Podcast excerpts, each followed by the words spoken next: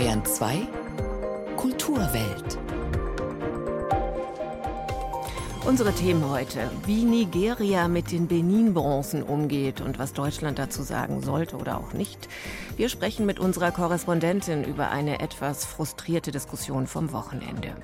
Sinti, Roma und Jüdisches Museum feiern in Augsburg zusammen den 8. Mai. Der Rechtssoziologe Tobias Eule über die geplante Strafrechtsentrümpelung und Wertewandel und die neue Streaming-Serie Serie Silo geht tief unter die Erde. Über der Erde geht in Silo nämlich nichts mehr. Kultur am Morgen auf Bayern 2. Heute mit Judith Heidkamp.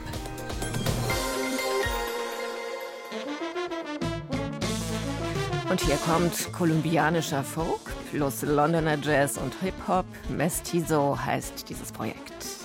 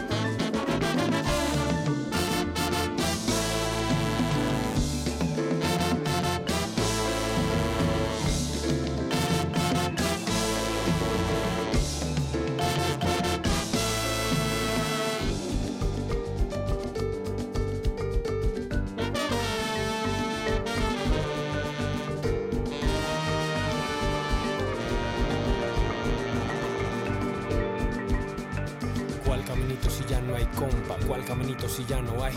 ¿Cuál caminito si ya no hay casa ni palo pa' que haga sombra? Pierda cuidado, ya no hay que estarse callado, no hay nada que se rompa ya. Volvieron la madre y el monte, se fueron los hijos del hombre entre balas y bombas. Se perdió lo poquito que había, no hay quien lo segue, no hay quien lo riegue. Si te acuerdas mujer todavía, pues no Se perdió lo poquito que había, no hay quien lo riegue, no hay quien lo segue. Si te acuerdas mujer todavía, pues no me niegue, pues no me niegue. ¿Y cuál caminito si ya no hay compa? ¿Cuál caminito si ya no hay? ¿Cuál caminito si ya no hay casa ni palo pa' que haga sombra? Pierda cuidado, ya no hay que estarse callado, no hay nada que se rompa ya. Volvieron la madre y el monte, se fueron los hijos del hombre entre balas y bombas.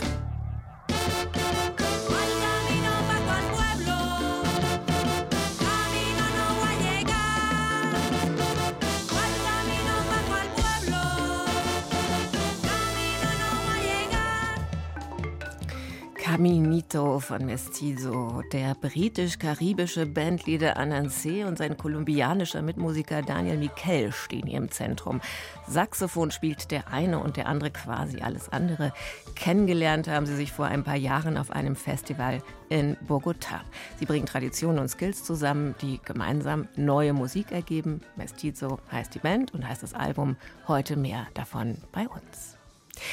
Nach jahrelangen Auseinandersetzungen sind die ersten Benin-Bronzen, ja, wertvolle Raubkunst, die lange in deutschen Museen lag, zurück nach Nigeria gegangen.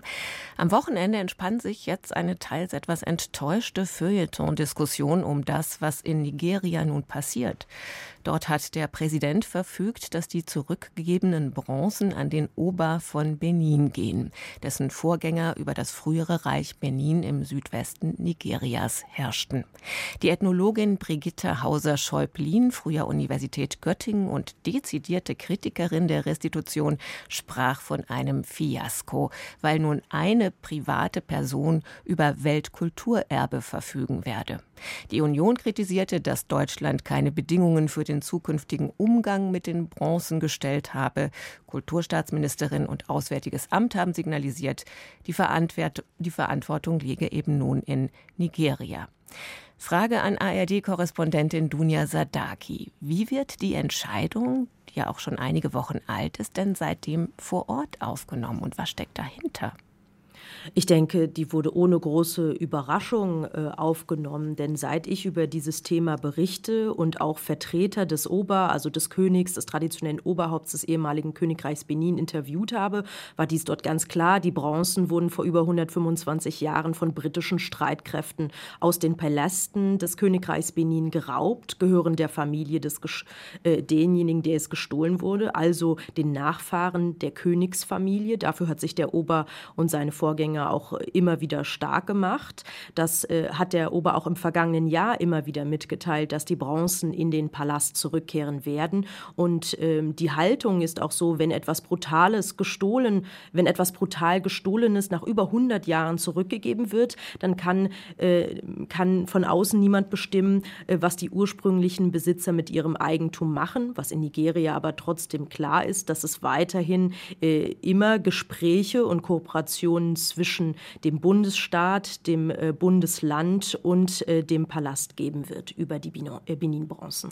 In Deutschland hat man sich ja viel Gedanken gemacht über den musealen Umgang, den zukünftigen mit den Bronzen und die Einbindung der entsprechenden Museumsbehörden.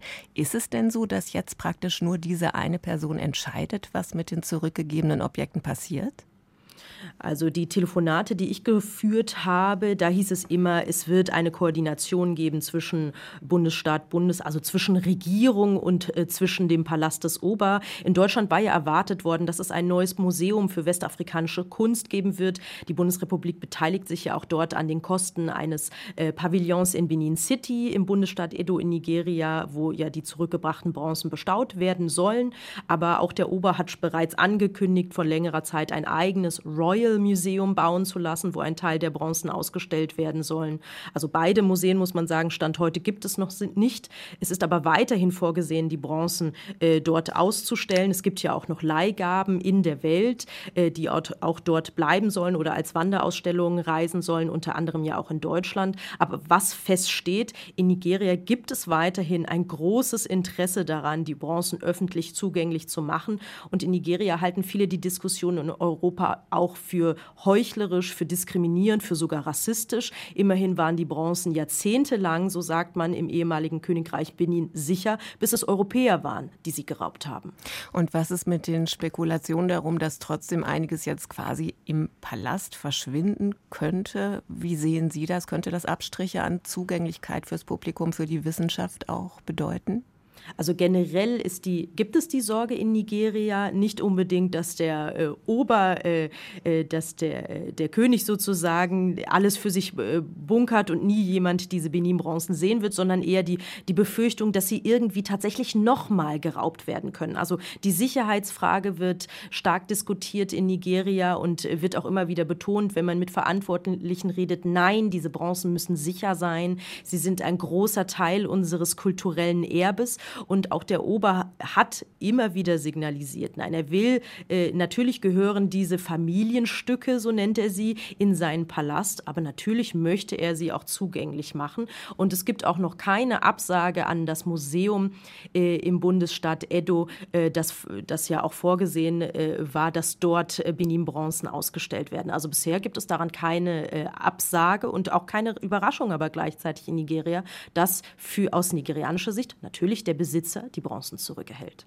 Und wie guckt das normale Museumspublikum auf diese Bronzen? Welche, Be welche Bedeutung haben diese Gegenstände für jemanden, der jetzt nicht zur Königsfamilie gehört?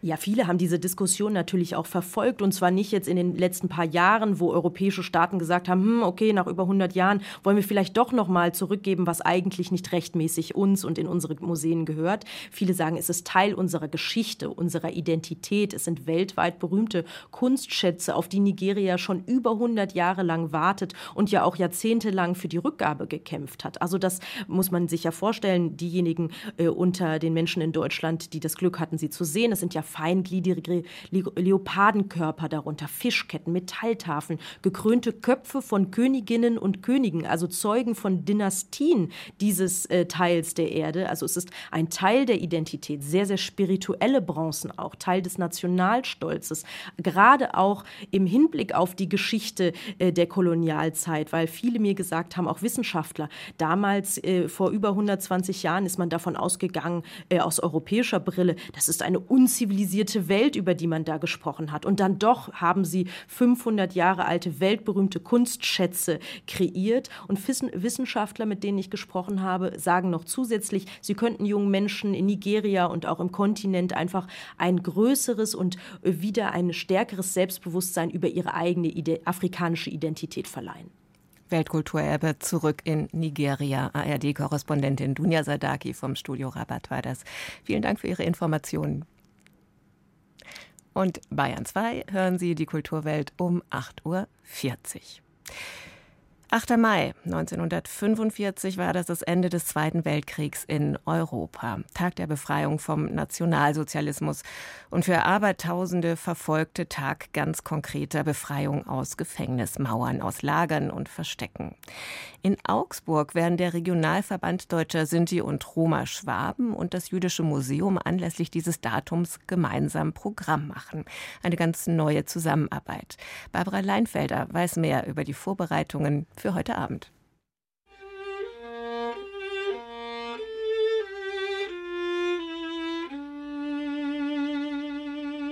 Noch laufen die Proben. Violinist Nico Franz spielt die Titelmelodie des Films Schindlers Liste mit viel Gefühl und großem Können. Ich bin tatsächlich mit der Violine aufgewachsen, mit den Streichinstrumenten aufgewachsen. Fünf Jahren habe ich schon angefangen, Geige zu spielen und da habe ich schon angefangen, mit dem Jazz mich zu befassen. Ich habe die Klassik selber studiert, viele Wettbewerbe teilgenommen und jetzt bin ich auch dankbar tatsächlich, dass wir uns gefunden haben mit dem Franz Ensemble aus München. Ja. Der junge Musiker, 27 Jahre alt, stammt aus einer Augsburger Sinti-Familie. Viele aus dem Kreis seiner Angehörigen sind im KZ umgekommen. Der jüdische KZ-Gefangene, der als Lagersekretär Häftlingsnamen an Oskar Schindler weitergab und das reale Vorbild für die Figur im Hollywood-Film war, hieß Meetig Pemper und lebte bis zu seinem Tod 2011 in Augsburg. So kreuzen sich die Lebenswege. Im Programm des Konzerts soll sich das widerspiegeln. Unter dem Titel Gemeinsam befreit werden Nico Franz und das Franz Ensemble und die Band Feigele Lieder aus der Romanes und der jüdischen Tradition spielen. Marcella Reinhardt, die Vorsitzende des Regionalverbands der Sinti und Roma in Schwaben, über das Programm. Mit der israelischen Hymne, damit fangen wir an. Dann haben wir Christina Drechsel natürlich mit ihrem fantastischen Gesang Bei mir bist du schön singen wird. Das ist ein jüdisches Lied, aber bei uns, bei den Sinti, wird es sehr viel gespielt. Dann meine Tochter Lisa Herzenberger wird ein jüdisches Lied singen auf Hebräisch. Also das wird ein total spannendes Programm werden. Das Konzert soll ein Zeichen setzen für die Solidarität und das Zusammenstehen der verschiedenen Opfergruppen. Bislang habe es sowas noch nicht gegeben, meint Carmen Reichert vom Jüdischen Museum in Augsburg. Mir war es wichtig, dass wir an diesem Tag nicht einen nachdenklichen Gedenktag machen. Da haben wir genügend und die sind auch wichtig und das ist keine Frage. Aber ich glaube, wir dürfen uns auch echt freuen über dieses Kriegsende und über den Verlauf, den die Bundesrepublik genommen hat. Dass es auch gemeinsam ist, eben gemeinsam mit den Roma und Sinti, weil es eben nicht nur eine jüdische Geschichte ist. Heute ist es, glaube ich, so, dass viele im Nachhinein diesen Tag auch als Tag der Befreiung sehen. Und ich glaube, das ist auch ein bisschen ein Sieg, den wir in der Geschichte errungen haben. Das ist ja was total Ungewöhnliches, dass ein Land, das bedingungslos kapituliert hat und einen Krieg so verloren hat mit so hohen Verlusten, die Geschichte heute so schreibt, dass sie das als Befreiung wahrnimmt und das sogar im Gespräch ist, eben den 8. Mai auch zum Feiertag zu machen in ganz Deutschland. Die nordrhein-westfälische SPD hat vorgeschlagen, den Tag der Befreiung als gesetzlichen Feiertag zu verankern. Der Deutsche Gewerkschaftsbund unterstützt das Vorhaben. In etlichen Ländern Europas wird das Kriegsende ohnehin bereits als stiller Gedenktag oder auch als Feiertag begangen sagt Carmen Reichert. In Russland zum Beispiel der 9. Mai, weil das ja nach Mitternacht die Unterzeichnung war, ein ganz großer Feiertag. Und das Kriegsende in den USA, das ist ja ein bisschen später im Jahr, weil Japan ja noch im Krieg war, ganz groß feiert. Und auch in Frankreich wird der Tag gefeiert. Jetzt haben wir eben diese schöne jüdische Liedtradition und die Roma- und Sinti-Musik, die ihre eigenen Traditionen hat. Und ich denke, das ist am besten geeignet, eben um an so einem Tag an diese beiden Gruppen zu erinnern, aber nicht nur natürlich, sondern an alle. Das erste gemeinsame Konzert mit Sinti Swing und Klezmer Sound könnte da der Auftakt sein für weitere gemeinsame Projekte, meint Marcella Reinhardt. Ich bin gespannt und ich kann mir gut vorstellen, dass es noch eine Fortsetzung geben wird. Gemeinsames Gedenken und Feiern zum 8. Mai. Heute Abend im Kulturhaus Abraxas in Augsburg.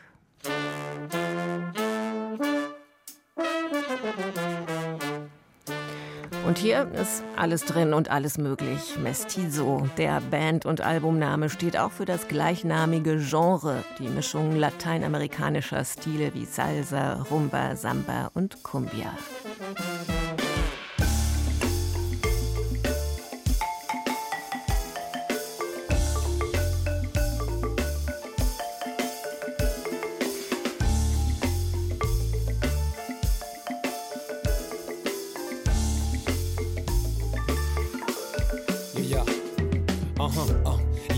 Era y monarca, sin apellido, mueren a y zarca. Sale del río que ya deja marca, sube y baja del caserío, ni siquiera en chancla. Vacía la batea, saluda al tío, sin vacilo se asolea. El exilio de la salea, tanto jalewick, a la lo pasa cajalea. O mételo por otro lado, que ya se sabrá si chillo cacarea. Ah, ah, in what, what, one time, two times, three times, just fire mind, son. In what, what, one time, two times, three just fire mind, son. What in what, what, one time, two, two, two, two, two, two, two, two times, just fire mind, son. Uh, what in what, what, what, what in what, uh, what in what, what, what, what in what. Seeking you shall find deep into the mind We're searching for the sun.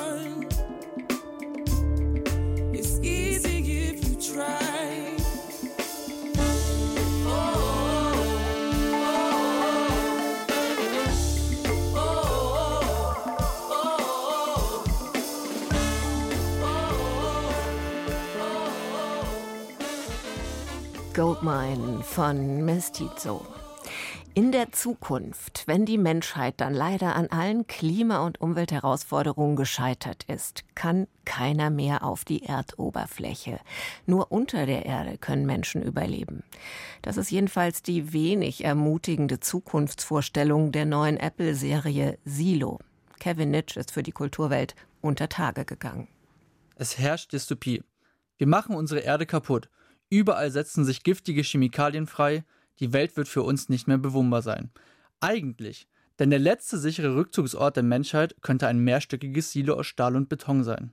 Eine Klassengesellschaft mit Ökosystem, mit Regierung, Gerichtsverhandlungen und Polizei. Die letzte Bastion der Menschheit, also ein scheußlicher Zweckbau. Das zumindest ist, was sie dich glauben lassen wollen. Oder nicht? Wir wissen nicht, warum wir hier sind. Wir wissen nicht, wer das Silo gebaut hat. Wenn man in so einem Silo über Jahre hinweg lebt und es kaum Relikte vergangener Zeit gibt, bevor die Apokalypse die Lebensgrundlagen vernichtet hat, wer wüsste dann überhaupt, was zu diesem Zivilisationsbruch geführt hat? Schließlich gibt es niemanden, der von früher erzählen könnte. Wir wissen nicht, warum wir hier unten sind. Wir wissen nur, dass es hier sicher ist und dort draußen nicht. Ob man Ungereimtheiten ignorieren oder sich besser doch auf die Spur der Wahrheit begeben sollte? Das ist grob gesagt die Fragestellung, der sich die Charaktere in der neuen TV-Serie Silo stellen müssen. Gibt es irgendetwas außerhalb des düsteren Silos, das an die urbanen Landschaften aus Blade Runner erinnert? Außerhalb der eigenen vier Wände, der kleinen, überschaubaren Welt, darf man hier nichts Außergewöhnliches erwarten. Sag niemals, dass du nach draußen willst. Oder du wirst ausgeschickt. Silo heißt eine neue US-amerikanische Science-Fiction-Serie basierend auf der Bestseller-Trilogie Wool. Science-Fiction-Enthusiasten räumen ihr wegen der komplexen Geschichte, der tiefgründigen Charaktere und der hohen Spannung einen sehr großen Stellenwert ein. Bereits in den ersten beiden Folgen der Staffel werden Grundbausteine gelegt für viele Wendungen der Handlung. Wir begegnen einem jungen Paar, Alice und Holston, gebildete, sympathische 30-somethings, die hinter die Fassade des Silos blicken wollen wo sich unzählige Ungereimtheiten und Mysterien verbergen. Gleichzeitig sucht Juliette, die eigentliche Heldin der Serie, die anfänglich nichts mit dem Paar zu tun hat, nach weiteren Hinweisen, die auf eine Außenwelt und auf ein generelles Wissen von Wahrheit schließen lassen könnten. Im Silo ist nur wenig wirklich so, wie es scheint. Nach meiner Erfahrung bleiben manche Geheimnisse lieber ungelöst.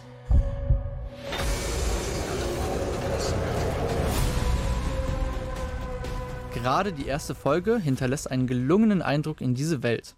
Sie ist aufwendig gefilmt. Cyberpunk-Farben wie Sepiabraun, Blau und dunkles Grün dominieren diese düstere Welt.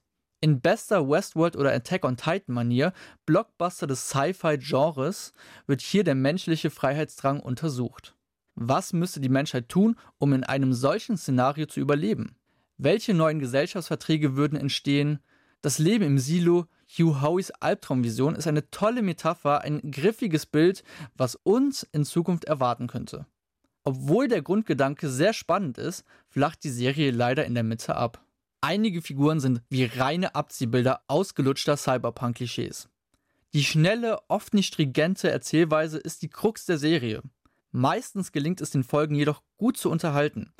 Allerdings wird am Anfang bereits so viel Substanz verpulvert, dass man sich manchmal wünschte, der Rest würde etwas schneller auf den Punkt kommen. All diese Punkte sind kein kompletter Dealbreaker, ernüchternd aber doch leider relativ schnell. Kevin Nitt über Silo war das, jetzt zu streamen bei Apple TV. Den bestirnten Himmel über mir, das moralische Gesetz in mir, das pries Kant als allererste Richtschnur des Handelns. Gemeinwesen wie zum Beispiel die Bundesrepublik ziehen vorsichtshalber zusätzlich noch ein paar gesetzliche Regelungen und Strafandrohungen ein. Unser Strafgesetzbuch ist dabei aber weniger auf Ewigkeit aus als die Philosophie und muss ab und zu entrümpelt werden. Das letzte Mal geschehen nach dem Skandal um Jan Böhmermanns Schmähgedicht gegen Erdogan, damals der Tatbestand Majestätsbeleidigung, der gestrichen wurde. Jetzt will Justizminister Marco Buschmann das StGB General überholen. Darüber habe ich vor der Sendung mit dem Rechtssoziologen Tobias Eule gesprochen, der an der Universität Bern und am Institut für Sozialforschung in Hamburg lehrt. Ein Beispiel, um das es immer wieder leidenschaftliche Diskussionen gibt, ist das Schwarzfahren, für das jedes Jahr, man glaubt es erstmal kaum, jede Menge Menschen ins Gefängnis kommen ersatzweise nämlich, wenn sie ihre Geldstrafe nicht zahlen. Was wäre da zu entrümpeln? Die Ersatzfreiheitsstrafe, die Freiheitsstrafe, die die Menschen zwingt, in Haft zu gehen, wenn sie ihre Bußen nicht zahlen können, ist aus gewisser Perspektive natürlich besonders für die unfair, die es sich nicht leisten können, Bußen zu zahlen. Hier anzusetzen und zu sagen, was ist eigentlich davon sozial verträglich oder wie relativ fair ist es eigentlich, ist ein großer Schritt. Insofern gibt es ja viel da zu entrümpeln. Sicherlich auch die Frage, inwiefern die Erschleichung von Leistungen, also der Schwarzfahren insgesamt, eine Straftat ist oder inwiefern es eine Ordnungswidrigkeit sein sollte. Auch das ist zu diskutieren. Reden wir noch ein bisschen über die Ersatzfreiheitsstrafe, die ja eben immer mehr in Frage gestellt wird, was ja vielleicht Ausdruck eines veränderten gesellschaftlichen Bewusstseins ist. Zum Beispiel, weil man sieht, das trifft eben oft Menschen, die aus dieser Zwickmühle gar nicht rauskommen. Wenn sie zum Beispiel arbeitslos sind und die Geldstrafe gar nicht bezahlen können, dann stehen die immer schon halb mit einem Bein im Knast. Das ist eine lang laufende Diskussion. Also das wird in anderen Ländern, in Schweden beispielsweise anders gehandhabt. Und es gibt da Untersuchungen, dass das nicht unbedingt zur Folge hat, dass Leute mehr schwarz waren, sondern dass eben diese Unmöglichkeit anerkannt wird. Früher waren zum Beispiel Ehebruch und Homosexualität strafbar. Heute herrscht da großes Einverständnis darüber, dass man das nicht mehr will. Auf welchen Feldern nehmen Sie noch Bewegung wahr? Ich glaube, man muss die Frage ein bisschen anders stellen, denn unsere Gesetze werden ja nicht aufgrund von Wertewandeln verändert, sondern davon, dass es eine politische Absicht gibt, dass es einen Austausch mit bestimmten Interessenverbänden gibt, die bestimmte Gesetzesänderungen gutheißen oder sich dagegen stellen, dass wir dann parlamentarische Debatten, aber auch öffentliche Debatten darüber haben. Gibt es Situationen, in denen in der Bevölkerung Dinge wichtiger gesehen werden, als sie von der Politik gesehen werden und die deswegen auf die politische Agenda kommen? Ich glaube, das Thema Ehe für alle war so eins, wo lange die politische Debatte hinter der öffentlichen Debatte hinterhergerückt ist. Das hat sicherlich was mit der parteipolitischen Konstellation zu tun gehabt. Also ich würde da anregen, dass wir genau schauen, inwiefern eben bestimmte öffentliche Debatten in die Politik einfließen oder inwieweit die eben keinen Platz, keinen Raum kriegen in den politischen Debatten. Man könnte natürlich auch sagen, es ist gar nicht so sehr ein Wertewandel, es ist vielmehr Pragmatismus. Denn wirtschaftlich gesehen, wir können noch mal beim Thema Schwarzfahren bleiben, ist das Ganze eigentlich widersinnig. Die Kosten, die durch die Gefängnisstrafen entstehen in solchen kleinen Fällen, die sind viel höher als die nicht gezahlten Geldstrafen. Ich glaube, beides spielt eine Rolle. Wenn dann zusätzlich noch die Rechnung auf den Tisch kommt und man vergleicht, wie viel eine Nacht im Gefängnis kostet im Vergleich zu der Geldstrafe, die dafür abgebüßt wird, da kann man sich natürlich die Frage stellen, macht das überhaupt Sinn oder ist es eigentlich ein erheblicher Kostenaufwand, der uns vielleicht gesellschaftlich nicht so viel bringt, außer dass er kostet. Es ist sicherlich beides eine Wertefrage, wobei das nicht ein genaues Abspüren des gesellschaftlichen Konsenses ist und ein Pragmatismus, wo wird eigentlich mehr Geld ausgegeben als sozialisierender oder disziplinierender Effekte Während beim Schwarzfahren man den Eindruck hat, dass sich so eine neue herrschende Meinung entwickeln könnte. Gerade gibt es ein anderes Beispiel, das mir noch eingefallen ist, das Containern, wo die Meinungen, glaube ich, noch disparater sind, wenn Menschen aus Mülltonnen hinter Supermärkten weggeschmissene Lebensmittel nehmen. Bis heute sagt das Bundesverfassungsgericht, das ist ein Eigentumsdelikt. Wie sehen Sie das als Rechtssoziologe, wenn sich in solchen Debatten etwas verschiebt? Über welche Zeiträume passiert das? Also der Begriff herrschende Meinung ist da, glaube ich, ein ganz guter. Die herrschende Meinung bezieht sich ja in der Regel auf den relativen Konsens der Rechtslehre zu einer bestimmten Rechtsfrage. Und das ist etwas, was sicherlich sich nicht so schnell verändert wie in öffentlicher Diskurs. Es kann natürlich sein, dass öffentliche Debatten in andere Richtungen gehen als Entscheidungen eines Gerichtes.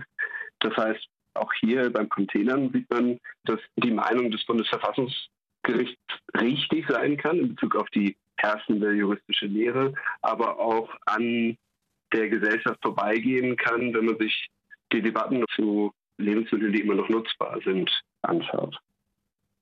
Kultur des Strafrechts im Wandel. Tobias Eule, Professor für Rechtssoziologie von der Universität Bern und vom Hamburger Institut für Sozialforschung war das in der Kulturwelt auf Bayern 2. Ich sage Ihnen vielen Dank für das Gespräch. Vielen Dank Ihnen.